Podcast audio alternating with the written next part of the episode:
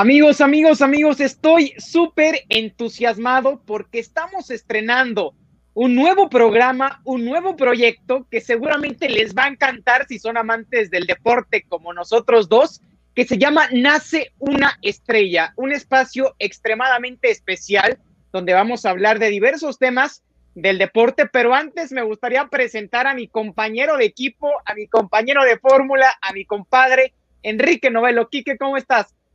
Charlie, la verdad es que muy emocionado, ya habíamos estado platicando de este proyecto eh, prácticamente algunos meses, por X y por Y no salía, no se concretaba. Hoy por fin podemos dar este banderazo de salida de lo que estoy seguro que será uno de los proyectos que más me han entusiasmado desde el día que lo platicamos. Totalmente de acuerdo. Desde el día que lo platicamos ya se nos hacía agua a la boca para poder iniciarlo, pero pues sí, una cosa, otra cosa, se fue, eh, se fue extendiendo los tiempos pero ya finalmente esta va a ser la primera de muchas ediciones seguramente. Y nos toca hablar de un tema sumamente interesante, ¿no, Enrique? Que tiene que ver con la NFL y sobre todo con el draft de 1983.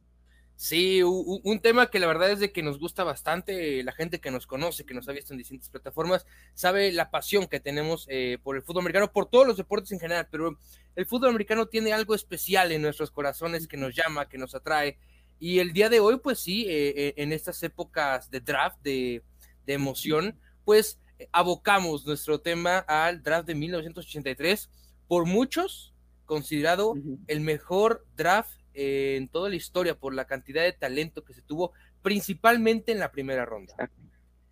Exactamente, y sobre todo en una posición, en la de mariscal de campo, de hecho haciendo un poco alusión que hace algunos meses, digo, no sé en qué momento vayan a escuchar este podcast, pero hace algunos meses se dio el draft 2021 donde se especula va a haber una gran camada de mariscales de campo encabezada por Trevor Lawrence, por Trey Lance, por Zach Wilson, eh, por Justin Fields, por Mac Jones, etcétera. Pues esta de 1983 levantó muchísimas cejas y sobre todo por tres pasadores que son miembros del Salón de la Fama: John Elway, Jim Kelly y por supuesto Dan Marino, Enrique. Sí, de acuerdo. Eh, hubo, hubo, más pasadores en esta primera ronda, pero estos son los tres más recordados. Porque eh, primero, el güey no comienza de la mejor manera su, su estadía en, la NFL, porque es drafteado por los Baltimore Colts. Y él desde un inicio había dicho, yo no quiero que me drafteen los Baltimore Colts. Si me draftean, no voy a ir con ese equipo. Entonces, digamos que es como el típico niño de yo no quiero esto y lo terminan haciendo de todas maneras porque Baltimore Colts lo terminan seleccionando en el pick eh, número uno global. Ahí después eh, ya estaremos platicando más adelante sobre un posible trade.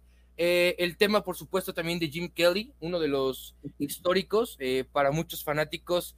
Se están volviendo a emocionar con los Bills de Buffalo después de lo que hizo Jim Kelly con, con este equipo, una franquicia que llegó a varios Super Bowls, lamentablemente no ganó ninguno, y ahora, pues bueno, que en Josh Allen ven esta representación intacta de, este mismo mariscal de campo con futuras esperanzas a ahora sí aspirar a un Vince Lombardi. Y bueno, el mejor de toda la historia que nunca ganó un anillo, el señor eh, Dan Marino, que al, pronunciar su nombre hay que ponernos de pie, porque lo que hizo fue prácticamente evolucionar una manera de juego. Eso es lo que se le puede atribuir a Dan Marino y a esta generación de mariscales de campo que podremos estar hablando de la época de los ochentas, eh, el cambio generacional en la posición de mariscal de, de campo. Eh, creo que eso es muy importante. Sí, totalmente de acuerdo. Pues estos tres pasadores absolutamente históricos y como bien mencionaba, no fueron los únicos, pero sí fueron los más importantes. Por ahí también estaba Ken O'Brien y por supuesto Tony Eason, que también vamos a platicar un poquito más adelante de ellos. Pero sí, John Elway, que evidentemente no quería de ninguna forma ir a Baltimore, ir con los Colts. Y por supuesto, este conjunto tenía el primer pick, lo deciden seleccionar, pero él atenta con jugar al béisbol. Dice, ¿sabías qué, papá? Si quieres que juegue contigo, primero prefiero irme al diamante, jugar béisbol, jugar con mis Yankees, ¿no? Eh, entonces, pues evidentemente esto prendió alarmas para los Baltimore Colts que finalmente hicieron un intercambio con los Broncos de Denver, ¿no? Eh, realmente fue un tema sumamente polémico en su momento. Ha habido pocas situaciones de este estilo. Eh, es un poco comparable, me parece, con la de Eli Manning del 2004, que seguramente en otro podcast eh, podremos platicar.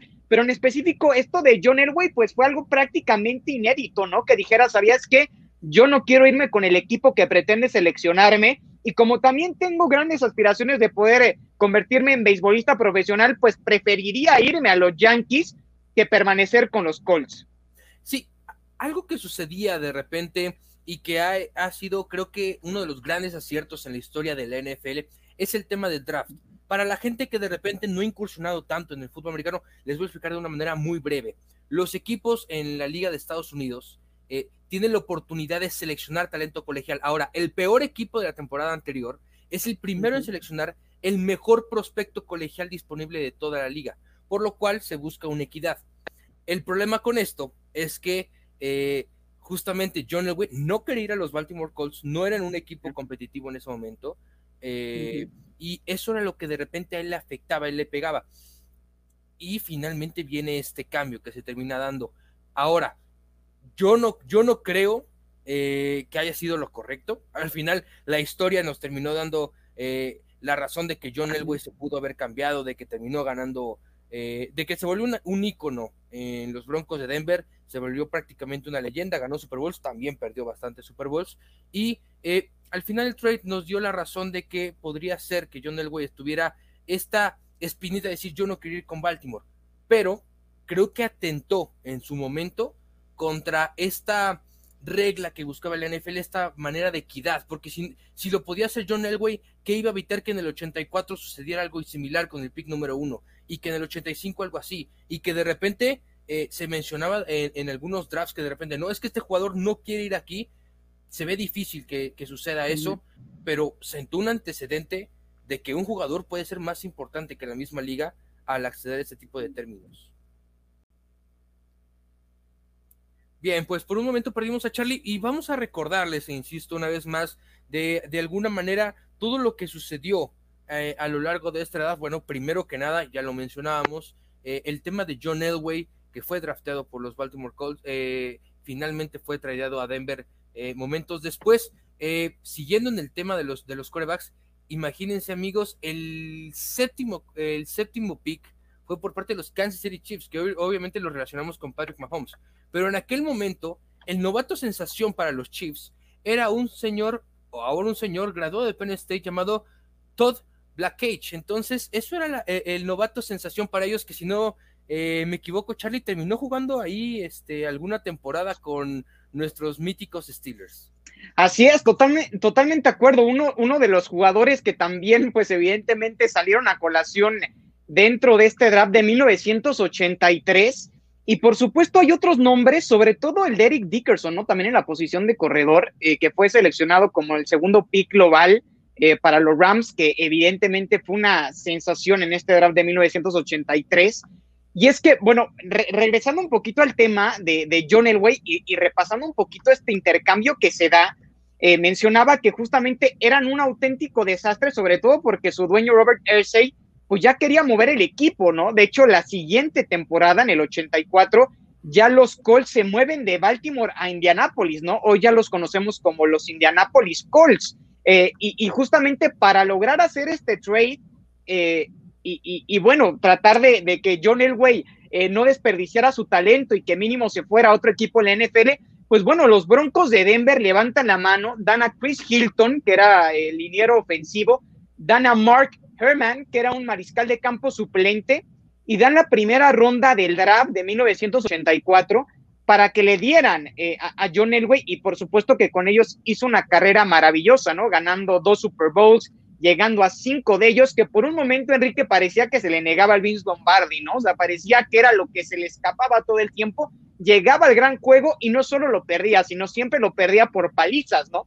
Finalmente lo logra en la campaña de 1997 contra los Green Bay Packers y luego lo replican la del 98 contra los, los Atlanta Falcons. Entonces, eh, finalmente, pues la carrera de John Elway sí terminó por ser consagrada con un anillo de Super Bowl, con un par de anillos de Super Bowl, también terminó como el mariscal de campo con más victorias en historia de la NFL. Por supuesto, esta marca ya fue quebrantada, pero en su momento, cuando se retiró, era el coreback con más victorias en la historia de la NFL.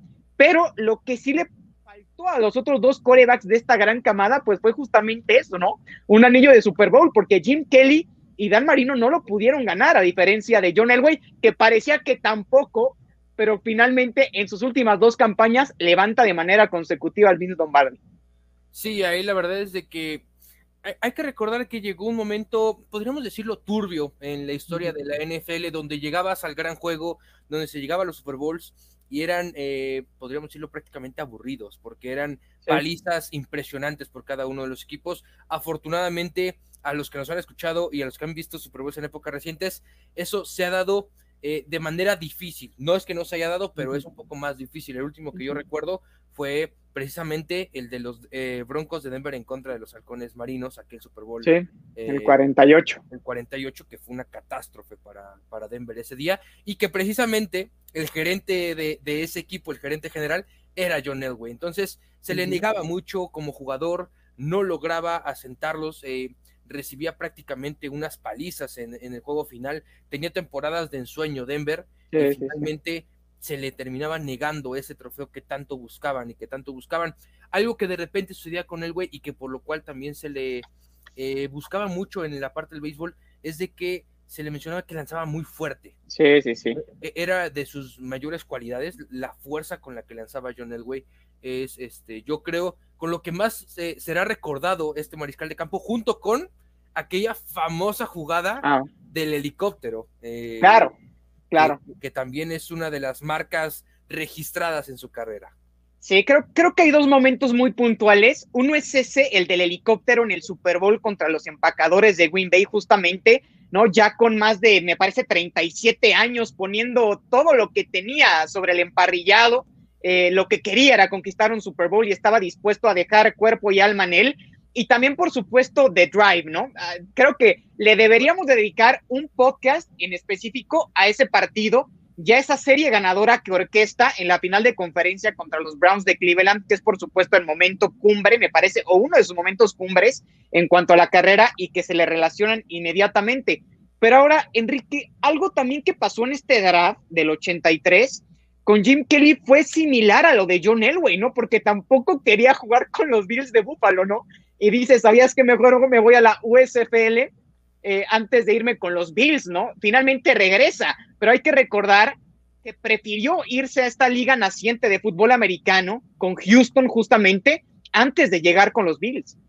Sí, terminó jugando dos temporadas ahí con Houston Gamblers, que como ya bien mencionabas es esta liga de la S USF, y que eh, de alguna manera e, e, era raro, e, era raro que de repente optaran por esta situación, porque parecía que ya todo estaba bien en el fútbol americano profesional en los Estados Unidos, ya las dos ligas se habían reconciliado, el americana y la nacional, habían hecho el que hasta hoy es uno de los eventos más importantes de todo el mundo deportivo, como lo es un Super Bowl.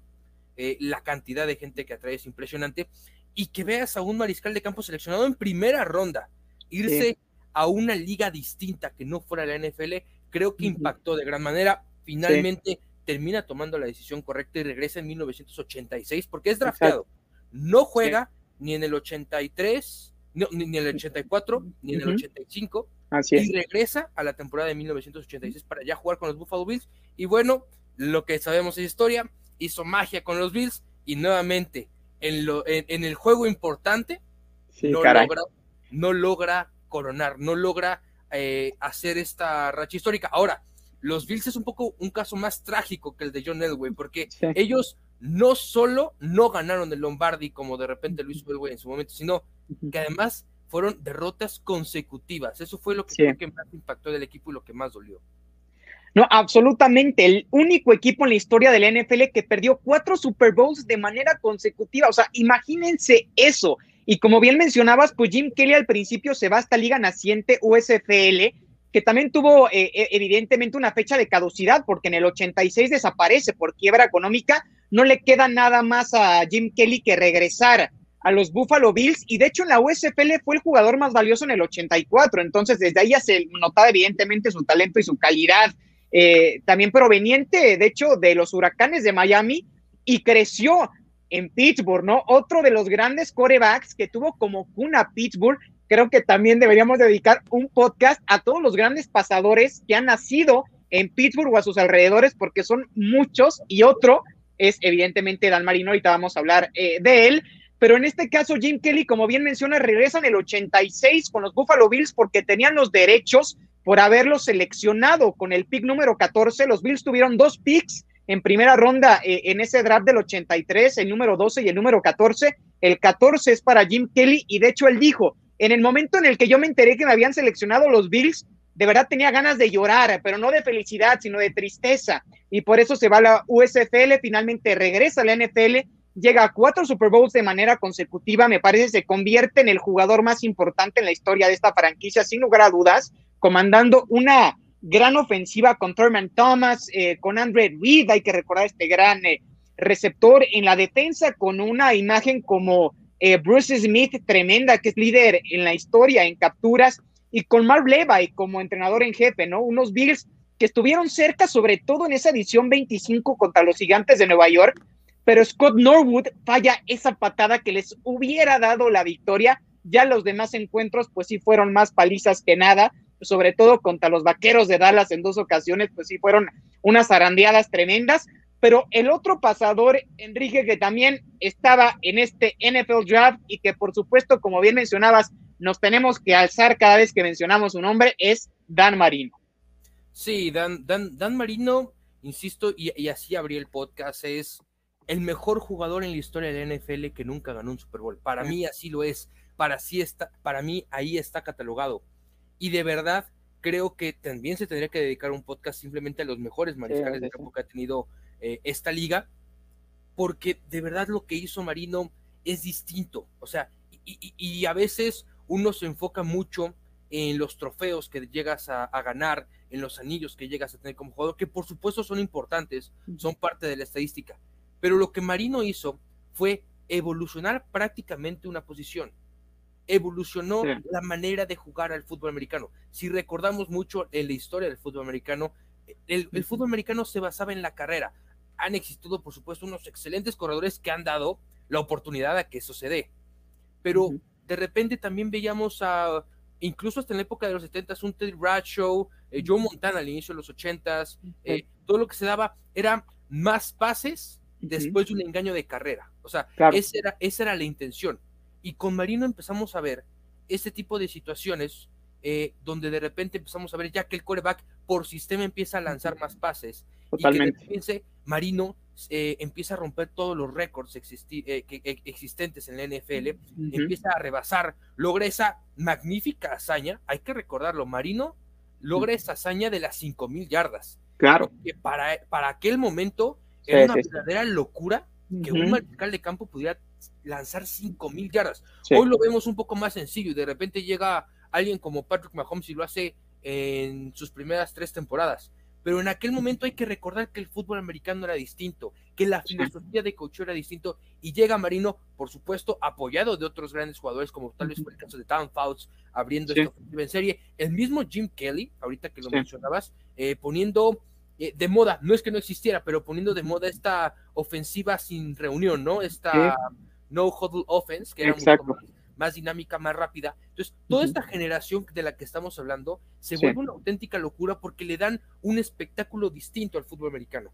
Pero encabezando toda esta orquesta de espectáculo está Dan Marino y están los Delfines de Miami, que bien mencionamos, lamentablemente, eh, Marino yo creo que estaría en el top 3 si hubiera ganado un mismo Sí. no, totalmente. No, totalmente, totalmente de acuerdo. Perdón que, te interrumpí. Eh, no sé si querías agregar algo más, pero total, totalmente de acuerdo. Eh, yo creo que eh, el primer paso que se da para una evolución ofensiva, me parece que fue con los San Diego Chargers de Air Coryell y con Dan Fouts, como lo mencionabas, ¿no? Creo que ese fueron los primeros pininos de un equipo que empezaba a lanzar más que correr el ovoide, ¿no? De hecho, a esa ofensiva se le llamaba la Air Coryell, ¿no? Porque lanzaban mucho, realmente era aérea todo el tiempo, pero eh, quien lo lleva al siguiente nivel, eh, el juego aéreo, es Dan Marino, sin lugar a dudas, sobre todo en esa temporada del 84 que mencionas, cuando lanza para más de 5 mil yardas, primer mariscal de campo en lograrlo, eh, pues yo creo que es equivalente como si hoy un pasador lanzara para 6 mil, ¿no? O sea, en cuanto a temas de dimensiones o comparativos, yo creo que era algo similar, ¿no? Hoy eh, hablar de que un mariscal de campo supere las eh, seis mil yardas es prácticamente imposible. y Dan Marino en su momento, eh, el hecho de que superara las 5.000 yardas era una cosa impresionantemente sensacional, ¿no? Y también lanza 48 pases de anotación, otra marca realmente histórica en su momento, porque era el récord en el 84, él impone, entendiendo que antes el récord era de tan solo 36 de George Blanda, o sea, imagínate, era de 36 de George Blanda, Marino en el 84 lanza 48 pases de anotación, o sea, eh, lo de Marino era otra cosa, era otro nivel, termina evidentemente con todos los récords históricos en la NFL, más pases de anotación, más yardas, más pases completos. Lo único que le faltó, como bien mencionas, Enrique, fue ese título de Vince Lombardi, ese anillo de Super Bowl, y es que se pensaba que lo iba a lograr sin ningún problema, porque en su segunda temporada, en la del 84, esta es la que hacemos alusión, donde lanza 48 pases de anotación, más de 5 mil yardas, llega al Super Bowl 19 contra Joe Montana y lo pierde. Y todos decían, en su segunda temporada llegó al Super Bowl, hombre, este tipo va a ganar 5 4 sin ningún problema y nunca regresó. Es lo que pasa en la NFL, nunca sabes cuándo va a ser tu primera y última oportunidad para disputar un juego de tan grande magnitud y también hay que mencionarlo que tú y yo que somos fans de los Steelers, Pittsburgh tuvo la oportunidad de tomarlo no lo hizo. Sí, aquí justo te iba a decir, eh, hay, hay algunos nombres que no pueden ser mencionados en la ciudad de Pittsburgh. Eh, la verdad es de que generalmente, por supuesto, eh, se pueden derivar de grandes derrotas que se han tenido a nivel deportivo, pero uno de ellos, y que sin deberla ni temerla le tocó, porque le tocó la bala, es Gabriel Rivera, este defensivo de Texas Tech. ¿Y por qué Gabriel Rivera? Y algunos están diciendo, porque en el pick 21 los Steelers eh, seleccionan a, Gabriel Rivera.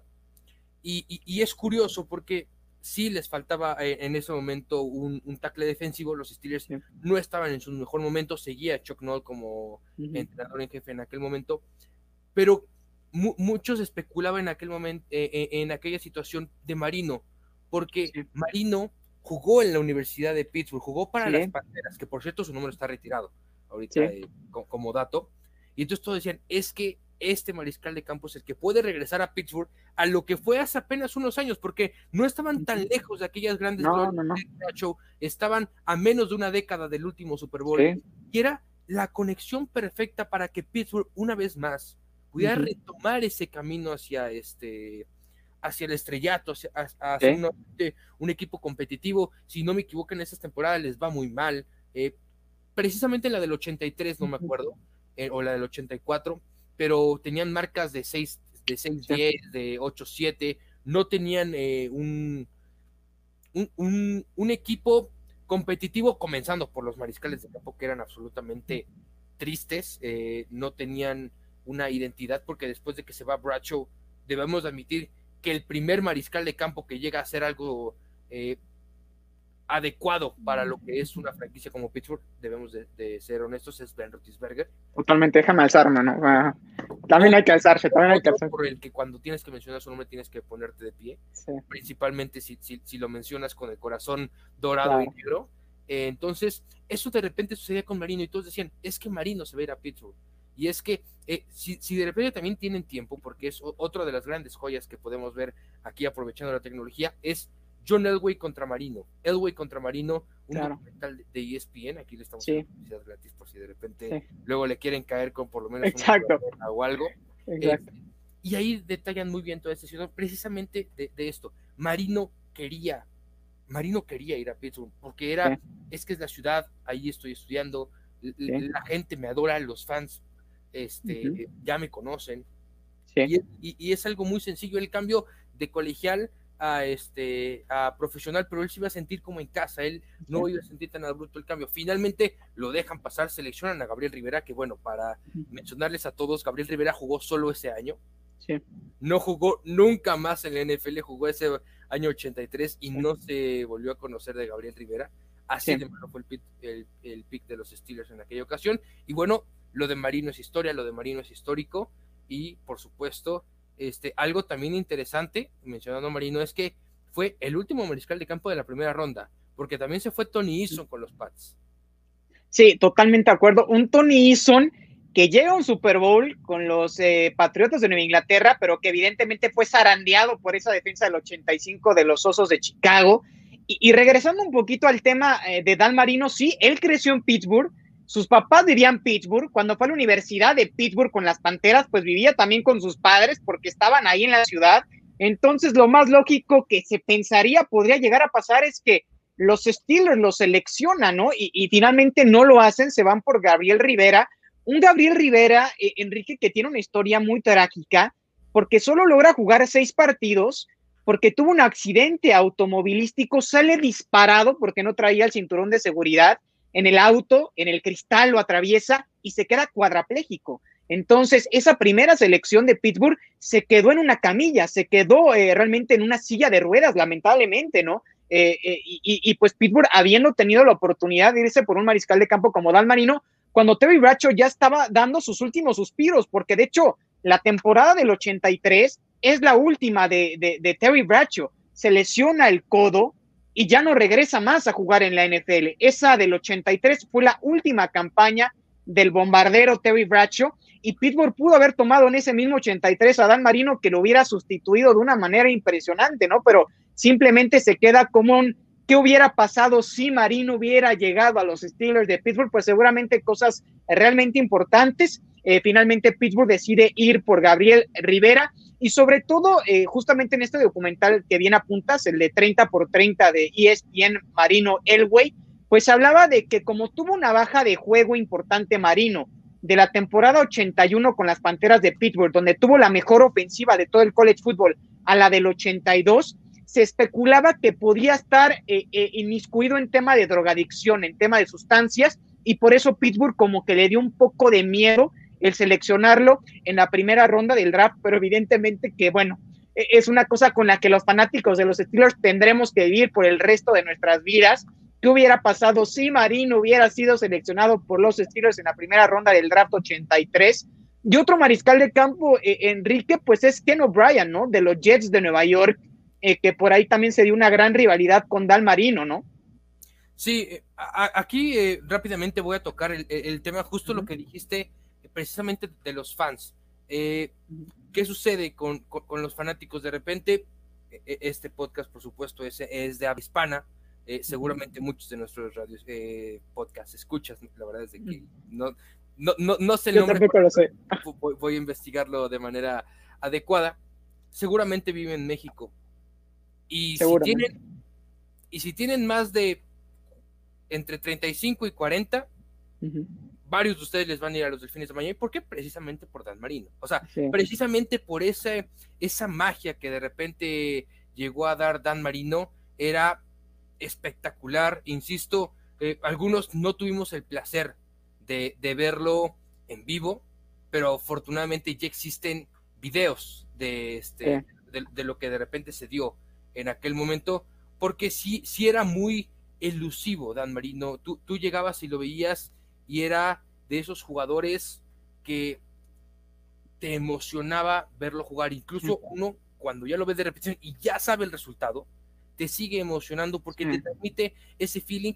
Y además hay, algo que sí sucedía mucho en aquella época es que ves un cambio radical entre las ofensivas. De repente se enfrentaban eh, contra el equipo que, que, tú me mencionaste, eran formaciones cerradas y seguían corriendo y seguían insistiendo por tierra y veías a este, a este equipo de los delfines un poco más abiertos, tal vez no en sus, eh, no luego, luego, pero sí. empezaron a abrirse un poco más, empezaron a establecer un sistema eh, más, más ad hoc para Marino y esto le empezó, insisto, a dar este espectáculo del que tanto mencionábamos y por supuesto todas las rivalidades que se llegó a generar, porque como en el deporte, ¿eh? o sea, en, el deporte en general se llegan a dar grandes rivalidades. Eh, yo creo, en realidad, que, la gran rivalidad con Marino era con el mismo Marino de no poder lograr un, Super Bowl. Porque de repente, aunque, a pesar de que su generación no fue la gran ganadora de, Super Bowls, porque vemos a Elway que perdió una cantidad eh, increíble de, Super Bowls, terminó ganando dos. Vemos a Jim Kelly que llegó a cuatro y perdió los cuatro. Y vemos a Marino que tampoco se le hizo porque también le pusieron la zarandeada de su vida en, aquel Super Bowl que tuvo la oportunidad de, aparecer.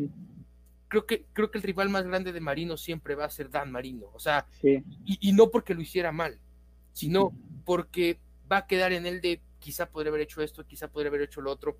como de repente nos sucede a cada uno de ellos. Y por supuesto que los vaqueros en ese momento, ahorita ya que, que hacías alusión a, a, todo lo que se dio también con ellos, el tema de que los vaqueros apenas estaban empezando a construir lo que de repente vimos en los noventas. Y en los noventas ya fue un cambio totalmente distinto donde los vaqueros dominaron de principio a fin y, y, a, placer, eh, principalmente la conferencia nacional, llegando incluso a ganar tres Vince Lombardis. Entonces, todo lo que se, se, empezó a orquestar desde, desde aquel momento.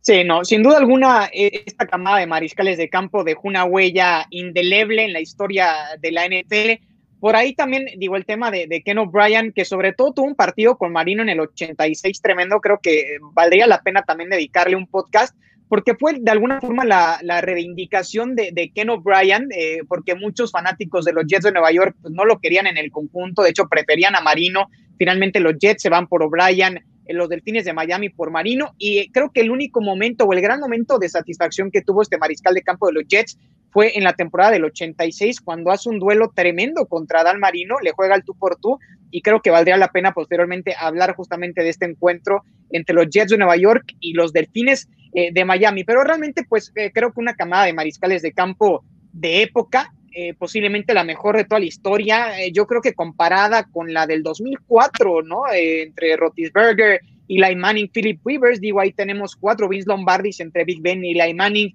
y pues Philip Rivers con esa parte estadística también tremenda. Entonces, yo creo que esas dos son las dos mejores camadas de mariscales de campo. después yo creo que también valdría la pena hablar de la del 2004 porque ha marcado épocas sin lugar a dudas pero esta del 83 eh, queda para los anales de, la historia, sin lugar a dudas. Elway, Jim Kelly, Dan Marino, tres miembros del Salón de la Fama, tres elementos que nunca van a ser olvidados en la historia de la NFL. Sí, y justo ahorita este, hicimos una alusión muy rápida, pero hay que recordar también uno de los grandes corredores que ha tenido la historia, y simplemente esto es como un pequeño eh, dato. Pues el, caso de Eric Dickerson, lo mencionaba muy rápidamente, pero si de repente ustedes ahí en casa, y siempre hago esta alusión porque es la que más funciona, es quién es Eric Dickerson, el, el chico que corría con gogles, así lo pueden pensar, porque es el más, el, eh, el, corredor más famoso con unos gogles, una versatilidad, eh, un juego de pies increíble el que manejaban, y por supuesto hay muchos más de los que podemos platicar, porque eh, hay que recordarles que pues en cada draft hay cerca de 200, 250 selecciones. En este en específico hay que recordar que antes los drafts eran más largos. Entonces, en el 83 eran eh, 12, 12, rondas y se hacían cerca de 335 selecciones. Entonces, eh, nos tardaríamos prácticamente todo un día simplemente abarcando de cada uno de, de, estos jugadores. Les intentamos platicar también de lo más relevante de, las rondas. Por supuesto, hay grandes jugadores que también este, salieron de esta misma camada de la clase, pero lo que siempre se recuerda cuando hablamos de un draft y precisamente del 83 es de la camada donde salió eh, Dan Marino, donde salió John Elway, donde salió Jim Kelly, donde salieron otros mariscales de campo que fueron eh, relevantes en su momento, quizá no al grado de, cada uno de estos, y que, por supuesto, para mí, y lo sigo insistiendo, marcaron una época un antes y un después en la manera de jugar el fútbol americano. No, absolutamente de acuerdo. Por ahí mencionabas a Eric Dickerson, también está Bruce Matthews, eh, este tackle ofensivo de los Oilers, histórico. Entonces, este draft del 84 en general fue maravilloso, pero sobre todo en la posición de mariscal de campo. Y, creo que valdría luego la pena hablar un poquito de la temporada, sobre todo del 84, ¿no? O sea, una después, porque de hecho se dice que es la temporada que salva al fútbol americano, ¿no? Porque se dieron grandes marcas con Eric Dickerson corriendo para el mayor número de yardas terrestres en una campaña y Dan Marino, pues ya lo platicamos, con el mayor número de yardas aéreas en la historia de la NFL y de pases de anotación. Pero bueno, Enrique, pues esta recapitulación ha sido extraordinaria, de verdad que revivir, bueno, no revivirlo porque la verdad es que no habíamos nacido en esa época, pero al menos eh, recordarlo como si lo hubiéramos vivido eh, fue realmente grato, fue muy emocionante, sobre todo por tres históricos eh, que en lo personal yo admiro de una manera tremenda. Y pues hablar de ellos en este primer podcast, en esta primera emisión de Nace una estrella y sobre todo compartir este espacio contigo, Enrique, ha sido maravilloso. No, el placer es todo mío, Charlie, lo sabes, lo digo al aire en este momento. es un placer poder platicar de, deportes en general contigo. el americano es increíble pero podemos platicar de la cantidad de deportes que, que nos plazca y podríamos llevarnos una hora, dos horas, tres horas platicando aquí en el programa. También, eh, para que la gente lo sepa, no vamos a intentar hacer tan largos estos podcasts, para que por supuesto ustedes lo tengan eh, lo más resumido dentro de lo que se pueda. A veces nos desviamos un poco de la conversación, es esta emoción que nos termina dando, por supuesto, como, como buenos eh, fanáticos del deporte, me gustaría decirlo así como grandes fanáticos del deporte, y agradecerles, agradecerles por este por escucharnos, por darnos la oportunidad de entrar a sus casas a lo largo de estos 35, 37 minutos que estaremos platicando con ustedes. Y, por supuesto, a mi compañero de fórmula, que ya lo he dicho varias veces, si algún día llego a ser presidente, Charlie va a ser, vicepresidente, va a ser mi vicepresidente. Y si es al revés, espero ser el vicepresidente en la, este, en la administración de Charlie. Así que muchísimas gracias, amigo. Es como siempre, ya lo he dicho, un placer poder platicar contigo de prácticamente lo que sea. Sí, no, totalmente de acuerdo. Igual si llegara algún día a la presidencia, e, evidentemente estarías dentro de mi gabinete, serás mi mano derecha, sin lugar a dudas, mi vicepresidente. Y pues bueno, aquí por supuesto que hacemos una dupla fantástica en esta emisión de Nace una estrella, este nuevo proyecto, este nuevo podcast. Y como bien lo mencionabas, eh, no solo vamos a hablar de fútbol americano, o sea, realmente intentaremos hablar de todos los deportes, variarle bastante y hablar de eventos eh, muy históricos. Pero bueno, amigos, eh, por favor, suscríbanse, denle like, compartan este contenido que se hace con tanto cariño y con tanta preparación. sobre todo, reitero, porque vamos a hablar de todo. Y de todo me refiero a todo, porque hay temas deportivos de verdad que para cualquier sabor y para cualquier color. Eh, para mí ha sido un placer estar contigo, mi querido Quique Novelo. Te mando un abrazo a la distancia. A toda la gente que nos escucha, a toda la gente que también nos ve en YouTube, eh, les mando un fuerte abrazo, un cariñoso eh, saludo de mi parte. Mi nombre es Carlos Gomechico Briviesca y nos vemos en la próxima emisión de este nuevo podcast, de este nuevo proyecto llamado Nace una estrella. Suscríbanse. Perfecto, sí, muchas gracias. Este abrazo de Tochan para cada uno de ustedes. Y efectivamente, como lo dijo Charlie, hoy nace una estrella.